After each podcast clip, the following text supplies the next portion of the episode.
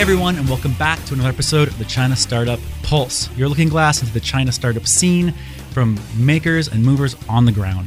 I'm your host, Ryan Shukin, and today we are talking about the next generation of work, Work 3.0. We're talking about Coder Bunker, which is the premier co working, co living, co learning space in Shanghai for international coders. If you want to learn about what new trends are happening in co working and co living, this is it. This is the episode. We talk, we sit down with Fred Bazin and Ricky Ng Adam, who are the founder and co founder of this. And they have built something so special that works off of a community aspect with peer mentorship for learning and finding projects that you love and kindness that this could be the next big thing in work.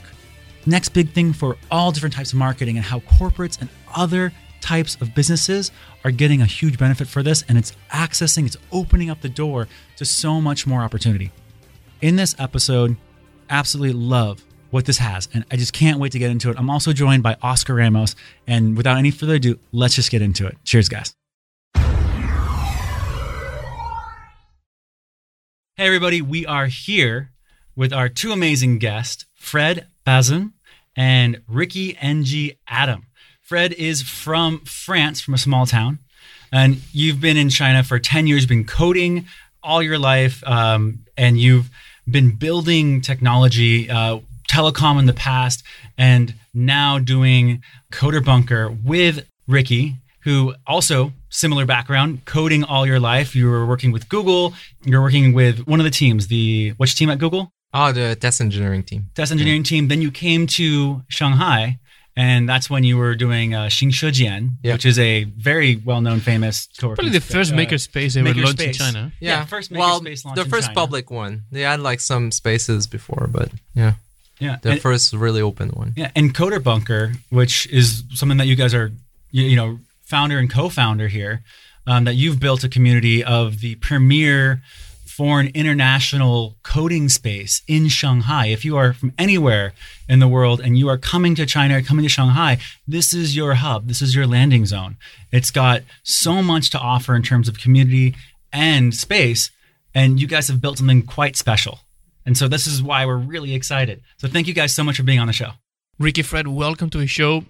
Everybody's talking about community right now. Seems that it's the fashion war where everybody's trying to build communities. There's no longer groups. There's no, no longer offices. Everybody's for community. So what does community mean in Coder Bunker?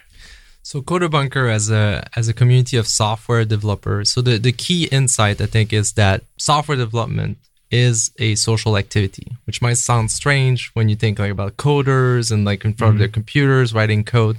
But actually when you build software, it's definitely a multidisciplinary activity where you need to bring a wide set of skill, wide range of people from mm-hmm. UX, UI designers to database administrators to backend engineers to uh, machine learning experts. So these these kind of things require social connection, right? So we mm-hmm. work as a group. So we favor so the benefit here at Coder Bunker is a focus on co-working, for example, where mm-hmm. we work next to each other. So we establish and maintain these connection between people, which makes the work possible, right? And collaborative.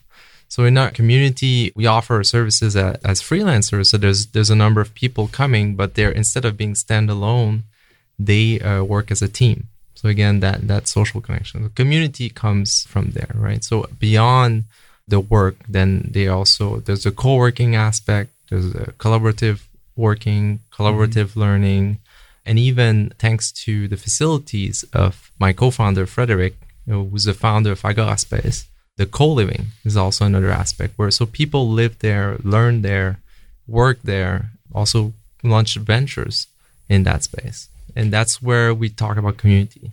Yeah. So one of the key things for communities and one of yes. the big challenges is yes. you have this community that shares values, that have a way to work together, to collaborate. Mm. And if you are an open community and more people can come from the outside, how do you make sure that people that is becomes part of the community maintains these values and that become are better and, and stronger and does not like become like a like a rotten apple that can make everything so go that, bad. That's actually very interesting, and I, I think like I'm very open and I invite everybody to the community. But then Fred is my enforcer, right? Like he will like he, that's where you have co-founders you're yes, looking to have like bad like, cop good cop. Exactly and he will he will instantly detect like if someone doesn't fit in the community. This has been quite interesting where he's just mm-hmm. ejecting people out of the space because they don't fit and they don't it doesn't work out. So i think he's maintaining that that community balance pretty well. So, right, Fred, Frederick, did, did you know you were the enforcer, like yeah, the, the oh, bad cop, like? And you're international community, so you're working with people from from all over the world. How, how many nationalities you have right now in the in the space?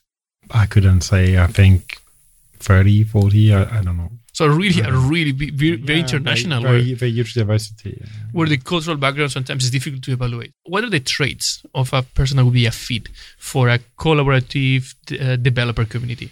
I think the key is just to be for first thing is to be kind, to be genuinely kind. If you come here and you want and you want to be nice to other people, genuinely nice, not just polite, not just uh, creating respectful barrier, but genuinely want to help and help help people to solve a problem, make people feel good around you, mm-hmm. then there's very little chance that this will not work out. Yeah, maybe some people are very loud. Maybe some people have different personality that create uh, conflict or confusion. But if you're well intended, it's not mm-hmm. going to work out. Um, it's just happened, I think, one time that we have to leave one one guy what was well intended couldn't control himself. He was an entrepreneur working super hard on his project, and we asked him, "He's too loud." And the next day, he opened the phone with a speaker on his desk in the middle of open space. He couldn't control himself. He was so in pain and in struggling mm-hmm. for his own business. He couldn't change his habit. But usually, it's about the, the working style in terms of uh, noise and phones and stuff like that, and the intent to be kind to people around it, around you. If you really want to have, why why, why wouldn't it, wouldn't it work, right? Mm-hmm. So when it comes to Coder Bunker, I think then the follow up is on top of that, right? So you're in a co-working space mm-hmm. and you're respectful and generous to the people. And then for Coder Bunker, I think the profile we're looking for is people that want to grow, right? It's really growth focused. Yeah. So people that are coming, the profile that's coming in the community is learners. And these are people who want to learn. So like you are helping develop and build people's careers, their livelihood. They are learning to code in your sessions and your work, and then they are getting jobs through yeah.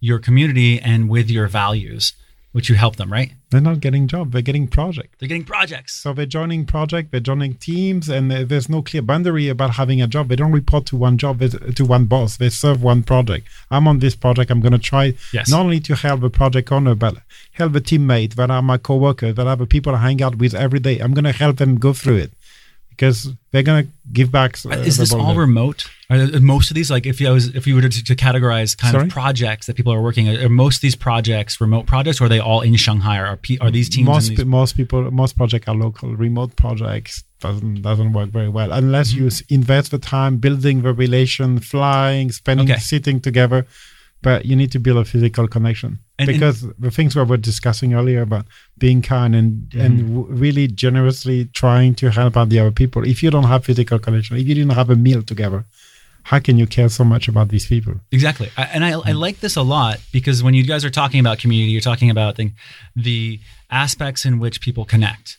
And work and business strongly i strongly believe that is it's all about people in the end. You know most teams fail for startups because of people issues, not because of the you know business or other things. They do sometimes, but it's it's really mostly because people and teams just splitting up or not being happy, and a lot of that has to do values and communities. And when you have someone there and you're having a community around you, I think it's really kind of taking care of the people first, and then how, when people feel like they're taken care of, then it's the project, then it's the company, then it's the business and you might be helping create more successful businesses through that. Yeah. Yeah, I think in that case, you know, you're putting a lot of pressure on the founder of a startup. When you launch your startup, you have all the pressure to figure out how to survive next week, and yeah. you need to make people happy, give them a good environment, and all this thing. That's too much, you know. Co- so co-working stop solve part of it, creating a work environment. You don't need to manage that. Then, yeah, if a coffee sucks, it's not the it's not the poss- it's not the responsibility of your co- founder anymore. It's, you remove some responsibility.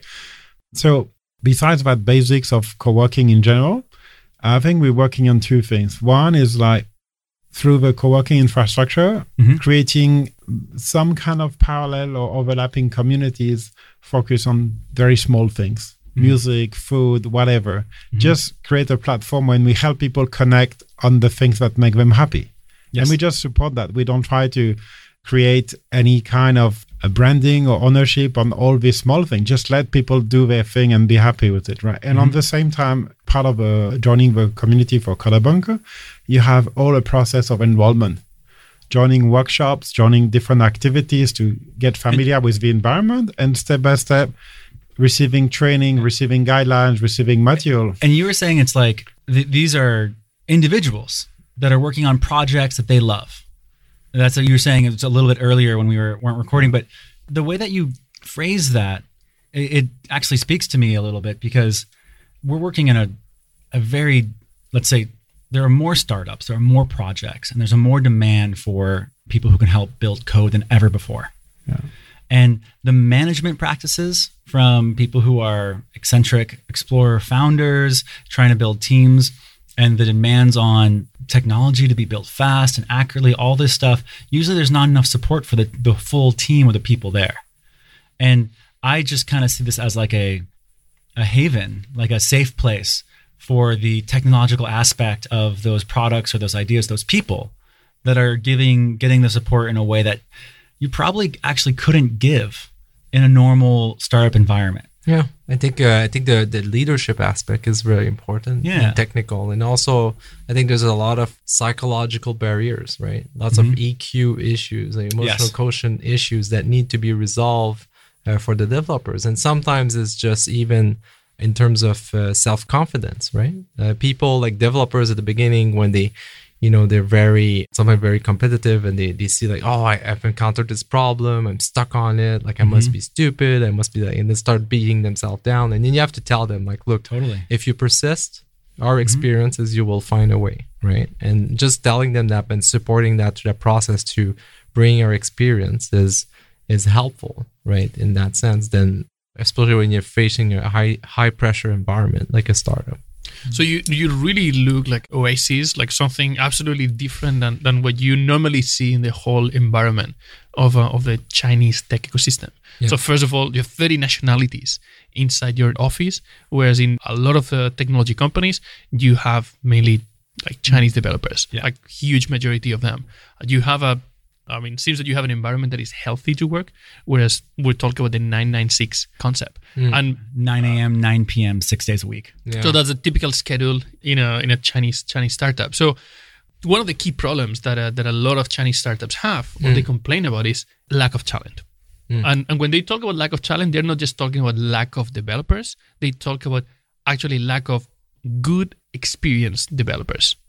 Mm-hmm. How does your community? I mean, what's the what's the feeling your community? What, what is the profile of the people that joins the community besides being being uh, being foreigners?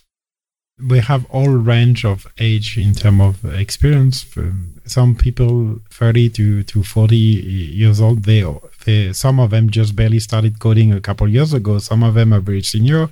We have very young people just mm-hmm. graduate from university. So diversity of a profile is is pretty broad, but this lack of, of senior of experience or seniority you you meet in startup is if you want to capture a senior as part of your startup, your startup is not going to survive in three months. How do you convince this guy to give up his comfortable income, his comfortable life to to be dedicated full time to your startup? It's not going to work. Yeah. So the problem is the work contract, full time employment is not a good solution for work in general, and is a terrible solution for startup in particular. So as long as you want to capture people as your full-time employee, it's not going to work. Try and to find a different ways to connect people and build your team. And I think it's really interesting because a lot of the, let's say, money is spent for early stage startups that do get investment without product fit. They spend it on building a product and hiring full time coders mm. for things that have not been proven that people want to buy yet. Exactly. Quick pivot, right? Yes. So you'll be you'll keep changing. So the person that you hired as a mobile developer and actually you realize this would yes, be better as exactly. a web developer. But they're full time. And yeah, why they, would they I already change? have work contract and so yes. you're stuck with that technology stack, right? So and this is a really interesting thing. But a part of me is also at odds because I'm not technical. I'm the explorer CEO founder guy who's like, we're going to get everyone to follow us and they're just going to be so passionate. And if you're not going to follow us, then I, I don't know if you should be there. But I love the focus on community, but I also feel like how do these projects fare when you have the support or you're you're forcing more of a process on this? Are we losing some of these crazy ideas or are we getting more good ideas social or real world proof because of this? Did you get any like flashback or any criticism over this kind of structure i think the biggest challenge for us is find a project owner who really have good product management skill. Mm and we're very careful about enforcing that with all the people we collaborate with make sure they can do it. Eventually we can compensate we can provide a product owner or a product manager on, on our side but until you have a product market fit mm-hmm. then it's like the product manager should become the entrepreneur. How can you get somebody yeah. serving you but take the lead against your own vision to figure out the right market fit it I, don't see how this could work. Like we had a few failures with people who mm-hmm. couldn't do good product management. Mm-hmm. What are normally the profiles of the people that is is leveraging uh, like Coder Bunker community to find talent? People who understand the cost of engineering. It's complicated and it's expensive. Mm-hmm. So if they tried hard enough, if they had a team of 10 engineers, if they've tried uh, several things, building a startup, if they try several suppliers, several hiring several people in their team, and they realize it takes some time, it takes some effort, and when you try to compromise on the people you work with, you get catastrophic result because after six months or one year of dream, you just throw away everything and start again. Yes. Right. So it takes some maturity, some experience in the tech industry to appreciate the result they get with us.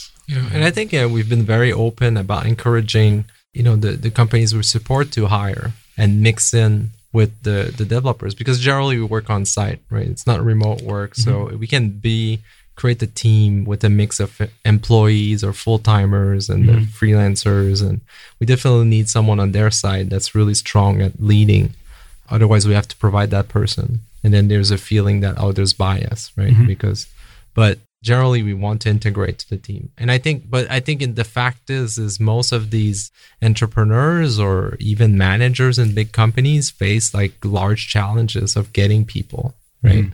and why is that because talented people uh, get hired in corporate companies right and they get very good benefits and very good then they get close to these boxes. They're in these enclosed boxes mm-hmm. that are not accessible to the the startups right? Yeah. to the the small companies to other companies right? So that you have this like opaqueness to the talent and you have difficulty reaching it. So what we're trying to create with coder bunker is a way for this talent to make a good living okay? The same kind of living they would make in corporate world but helping a wider range of projects and ventures right so this, this is literally the future of work in, in action. Yeah. And, uh, and you just mentioned yes. that this is not something that is only for startups, but big companies are also are also working on, on that. Are these companies from a companies that do have a technology background? Are these companies are they international companies, local companies? Who are these big companies that because startups tend to be early adopters sometimes because there's there's, there's no other option. You need to be more efficient, so you need to do things. You need to adopt the, the new ways of doing things to be competitive.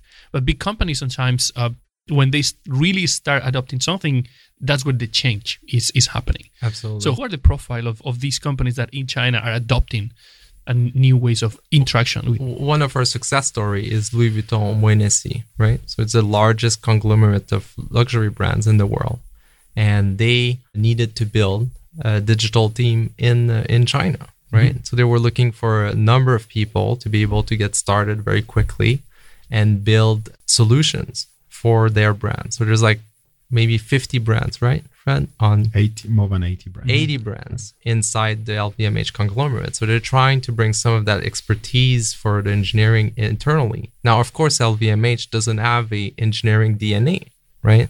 They do try to to build that internally, mm-hmm. but it's difficult for them to get the right people in the right mix. So we were lucky enough, I think, in that the success story part of the, the reason there is we have a very good there's a full-time person there, uh, Marcus at LVMH, who's very experienced and knows like the realities of software development and is very good leadership. Mm-hmm. So for him to have access to Coder Bunker and have resources whenever he needs, it's very advantageous, right? So he turns around and he's like, "Oh, we need this and this and this," and we can provide him the resources and make him faster. Mm-hmm. So there's that's where the success is, right? So you if you're a big company and your DNA is not engineering and you'd like to get a number of people that have shared engineering practices mm-hmm. and some experience working together and some amount of leadership on their side and you have a continuous intake. If you imagine Coder Bunker as your recruiting facility, right? It's a community, it's attracting great people,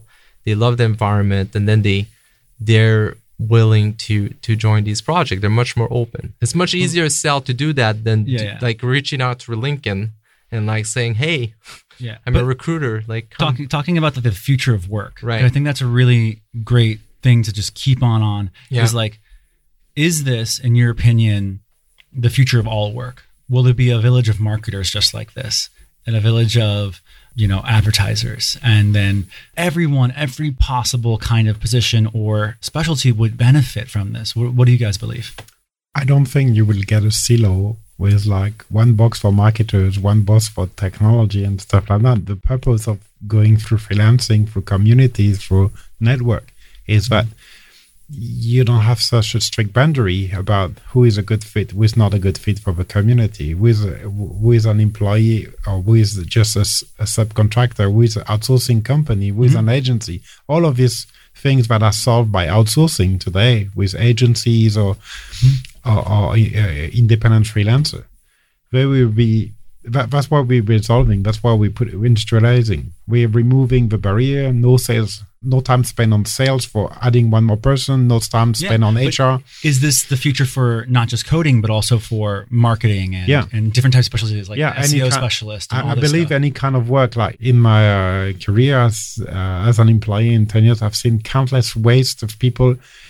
You know, if you spend half of your day as an employee dealing with the tasks that fit your expertise mm-hmm.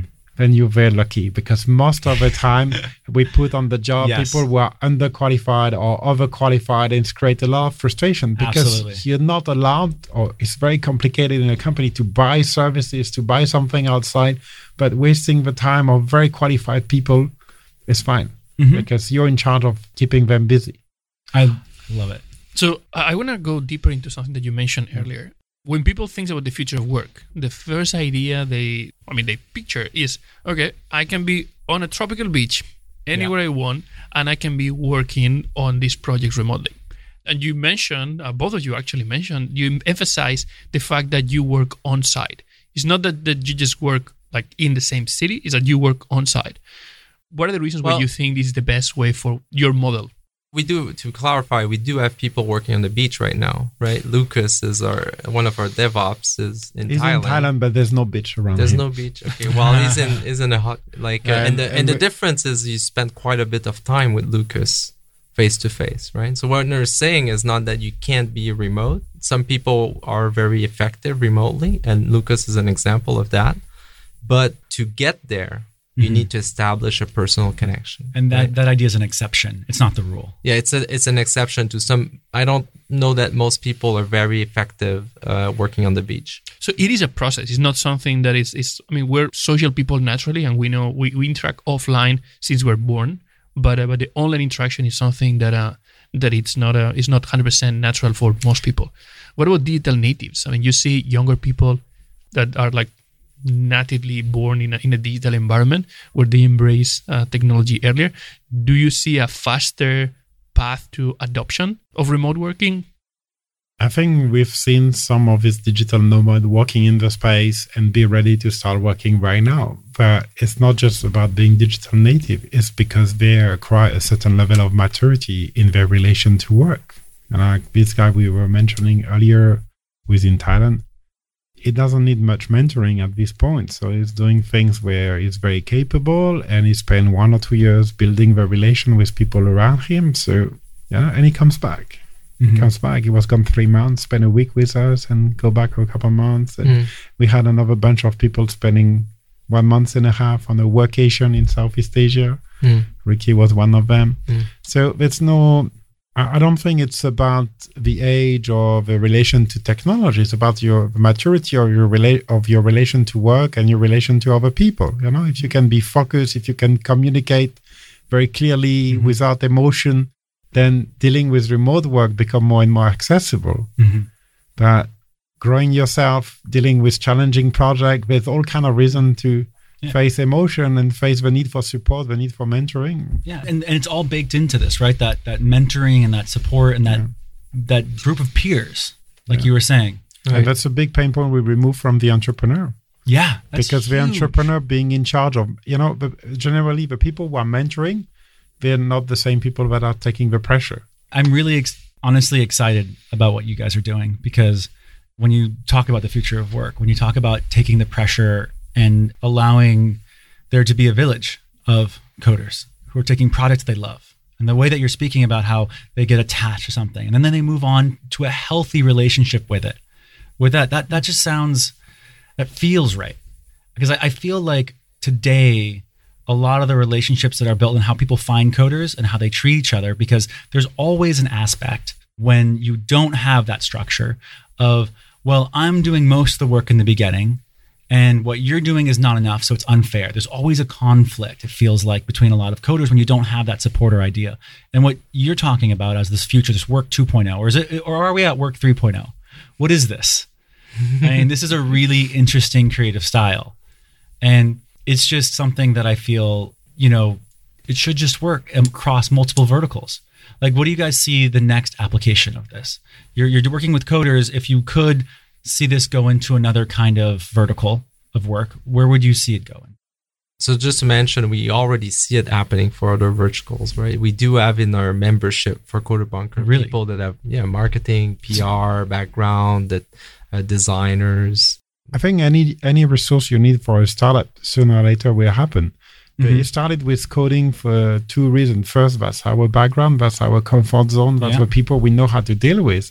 And the second thing, there's such a market imbalance, like there's so much demand for coders. So it was easier to impose new idea in this industry than another one, right? Yeah. If we want to impose the same rule for English teachers or for masonry, then it's going to take some time, maybe yeah. 10 or 20 years. But, but uh, we're lucky enough to to be comfortable in an industry that has a lot of demand. So it's a great chance to try new ideas, to try new way to do things and push forward, like try test new models. Mm-hmm. But there's no reason why this would not replicate in in in other disciplines. So you you mentioned you you imposed that because there was a lack of talent. The the great talent, the good talent, good developers, they wanted to they they were able to impose their rules on how they were working, and now you're bringing this to our industries. Do you see people that originally were not uh, were not very comfortable working with this model now actually embracing it as something good and being very comfortable bringing this to other areas of the company? I've not seen a very radical conversion of people from one mindset to the other. What we're saying is more we were in the early days working with very low budget startups, people who were on the edge of crashing, were ready to try anything to make it up. Mm-hmm. And now we're transitioning to more conservative or more traditional clients, PR agencies, digital agencies, mm-hmm. luxury brands. And when we started we could not pitch this kind of clients to, to join the product. It was just like the startup, low budget. We we need something to survive and to make it through. And we have a couple example of startup that actually went on a very modest budget, very carefully, month by month, investing small pieces here and there to build their product. And one and a half later, they're blossoming. And one of them just joined China Accelerator. Nice. so I, I think that let's if we talk about the growth of this kind of work model do you think this could work anywhere in the world? Or do you also two questions think there's a reason why it works so well in china or shanghai? I think actually for me from my perspective it seems that it was harder challenge to do this in in uh, in shanghai. Because if you look at it most of our clients are international companies or mm-hmm. international led uh, startups in china where the difficulty level is quite high right? Mm-hmm but then uh, when we're talking to, I think it's much more natural. So we've registered in Canada, in the UK, right? And uh, we're talking with people in Pakistan and Germany to open to open uh, communities there. So they're mm-hmm. very early on, but I think once people kind of see the model and experience the model, they're very that's that's what they want to be doing, right? So uh, in the in the UK, it's two members that spent uh, quite a bit of time in Coder Bunker, and uh, we built a relationship with them. And when they went back, they're like, uh, "I really like to have a Coder Bunker here. I have a mm-hmm. co-working space, so that I have some contracts, and so maybe we can build something, right? And then it's building that community. It's having the only thing that we need in every market is a is a leader, right? Someone that's really sold on the idea, and that's willing to take the leadership and just be part of that network, right? Mm-hmm. And see the benefit of it. And yeah, I think uh, for me, it's it's just a natural. It should be a, a worldwide uh, network, and as we grow, I think uh, just the the strength of this network will just you know just be very just multiply mm-hmm. every time network effect. Demand right? is is there, right? And everywhere. Right. So the demand's there everywhere. Yeah. Do you feel like there is a an opportunity for copycats or innovation in this? Are you guys at all worried about other co-working WeWork being like, okay, we're going to segment into this, or is there some element that that you're not worried? Like, what what is the thing that keeps you guys ahead of the game? Copycat would be a great validation. You know? Yeah, yeah. we welcome them. Uh, That's what everybody said. Huh? Like the best way of the best form of appreciation in China is when you get you get copied. That yeah, they and, believe uh, it's good. For us, actually, it's what we believe is that actually our our particular way of doing our particular community is kind of based on our character and our personalities and our experience, mm-hmm. right? And our kind of particular profile. So of course, this community is not suitable for everybody. Some people will find this community and be like, no, that's not for me. So having a wide range of communities with different signatures, different personalities, mm-hmm. leading them is very important actually to be enable everybody to collaborate. So, and I think it's more about like our next step actually is to automate the process. Yes, matching, next step. That's exactly what I was right, going to ask. Uh, freelancer projects budgets, right, to uh, international licensees to be able to work together. And I'm going to say a word that's become very unpopular, but like blockchain, right? Mm-hmm. Having a ledger where we can share this transaction. So my my plan right now is to copy, like by not copy, but use the Ethereum technology, yeah. run our own chain, and just create the contracts exactly what how it's supposed to use, right? This whole cryptocurrency was like completely missing the point of mm-hmm. smart contracts, enter these agreements very dynamically between people and projects and spend these budgets and do the tracking in an automated way. So we can mm-hmm. move away from having to think about the accounting and the matching and just focus on people, right? Yeah. And find these people that are most suitable to your project wherever they are, right, in the world. And at that point, we can bring in uh, even other communities to mm-hmm. join this network, right? Yeah. And, now, and more than welcome. That's going to be a powerful combination when we get more communities into this because I'm really curious on on the the factor because I imagine co-working spaces typically you'll have all these companies working together and you'll have every company's got a, a developer. But is that developer working on a challenge really talking to the person next door in that co-working space? Mm, probably not. That's why accelerators and incubators do so well is because they are mixing pots for ideas and experience. And imagining all the marketing people in the building, the co working space that we're in today, talking and sharing would be of value. Imagine all of the developers talking and sharing and being feeling more part of it because very right now everyone's got their you know rule i was reading a thing and it said hey it was like starter pack for startups and it was Um, you know first buy swag with a logo and wear that all the time.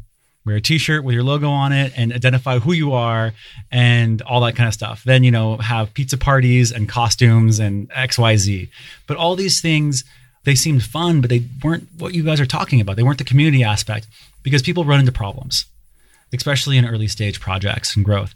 And to have that support just seems it just makes so much sense it's the thing that makes all these accelerators and other incubators work uh, that I think co-working and that you guys the way that you're putting it together mm. is really beautiful. Yeah. And it's really people centric, which I am in love with the idea. I, I, I love every time you keep on saying it's about people. It's about treating them fairly. It's about kindness. Mm-hmm. So we're getting to the end of okay. the show. Sure. And I want you guys to plug yourselves. How do these interested you know developers or or people who are going to be have ideas for projects find you? How do they find out more? How do they get connected with these incredible community that you have? You know, take it away. How do people find you? Well, it's a quite a big piece, right? Because we've we've got three layers to our community. Mm-hmm. So for people that are starting and learning and want need a space to work, so we've got Agora space, co-working space, and we've got our workshops at layer one. Layer two is if you've been funded and mm-hmm. you need to build your team to mm-hmm. start mm-hmm. tomorrow, you come to us with your budget and you we take the it's a prepaid budget every month, right? You set the amount and we provide resources for that. That's mm-hmm. layer two. Layer three, uh, what we're missing is actually a large capital backing mm-hmm. so that we can immediately uh, provide. So having product owner come in, we provide the engineering and mm-hmm. the capital comes in in an iterative uh, way, right? So that we can build these ventures. So those three things, I think, it's addressed to very different people, right? What's the website or email that they can inquire about those three things? Well, they're free to go on coderbunker.com, right? Or follow our WeChat or Facebook or LinkedIn. LinkedIn is probably better. So you mm-hmm. can get on touch. Go to LinkedIn, look for Coderbunker, uh, get in touch with us. Frederick is uh, Agora Space, right? Agora-space.com, correct? Yeah. yeah, that's it. yeah, check out the space. Come see us at the community. We're pretty open generally. Cool. Uh, welcome. How often do you have uh, like sessions, like co-learning sessions? every Saturday. Yeah. I mean, we have specific workshops every Saturday, but it's an ongoing process. People would join the space full time. Mm-hmm. They're being mentored continuously on their learning path. So we it's any time. We also have an innovation boot camp planned for April. So we, we're getting a number of engineers coming from Switzerland as a group. Mm-hmm. Uh, they are apprentice in companies, and we want to match them to entrepreneurs for a week and go from problem identification to pitch. Uh, so we're hoping to get That's some. Incredible. Yeah. All right. Pick up on that. Awesome. Fred, Ricky, thank you very much for sharing thank and for for, uh, for, for, sharing with the world what's Coder Bunker and talk about the future of work. Yeah, the future of work, the idea behind it, it's absolutely brilliant. Thank, thank you. you. Thanks, guys. Thank you. Cheers. And thank you to all of our listeners. Hey everyone, I just want to take a quick moment to thank our sponsor, China Accelerator. They are a accelerator based in Shanghai, bringing international ideas into China and Chinese Ideas International. They're number one in what they do. They're a three month program and they help build your idea and make it amazing successful. You can find out more at www.chinaaccelerator.com. People Squared is the original co working space in China. It's your home for startups, no matter what you're working on. Small team or large, it has all the resources, the environment, the culture, everything that you need to take your idea and make it successful. Founded by Bob Jung, an entrepreneur himself who really understands what startups need, it's a great place to bring your team and find success. You can find out more at people-squared.com.